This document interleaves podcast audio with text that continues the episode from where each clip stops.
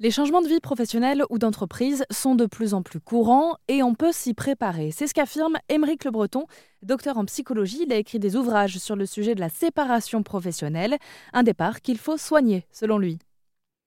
Alors, la façon de gérer, donc, euh, de, quitter son entreprise va avoir euh, un impact très important sur, sur plusieurs choses.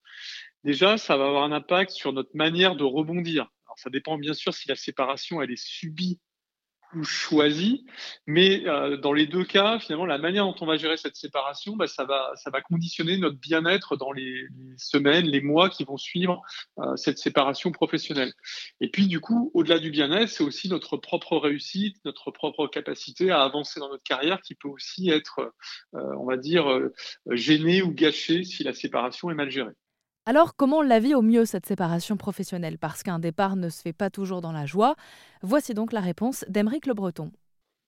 Alors déjà, ce qu'il faut dire, c'est que euh, une séparation sur le plan psychologique, hein, c'est régi par un certain nombre de règles, de lois que j'ai tenté d'identifier dans ce, livre, euh, qui font que de toute façon, on a un certain nombre de réactions qui sont presque automatiques. C'est-à-dire, par exemple, le fait euh, alors je vais mettre entre guillemets, mais par exemple, de critiquer euh, son ancien employeur pour un salarié, c'est presque parfois naturel parce que c'est une manière aussi de se dire, mais c'est une manière pour l'esprit, si vous voulez, de rationaliser pourquoi il est parti. Finalement, pourquoi je suis parti si, tout était bien, si tout était merveilleux, euh, il n'y aurait pas eu vraiment de, raison. Donc déjà, il y a, voilà, il y a une réaction un peu naturelle de l'esprit qui va avoir tendance déjà à, à, aller vers ce type de rationalisation.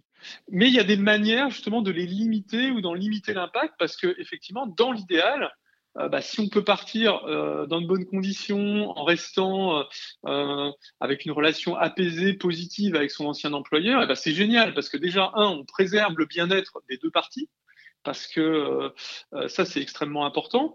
Et puis deux, bah, il ne faut pas oublier que la vie est longue et qu'on peut être amené à un moment donné à avoir besoin euh, bah, soit d'un ancien salarié, euh, soit de son ancien employeur. il y a certains salariés qui reviennent dans, les entreprises dans lesquelles ils ont déjà travaillé. Euh, voilà, donc, donc la vie est longue et il faut toujours voir à long terme par rapport à ça. On parle de la séparation professionnelle sur l'antenne d'Airzen Radio et pour en savoir plus sur le sujet, rendez-vous sur airzen.fr.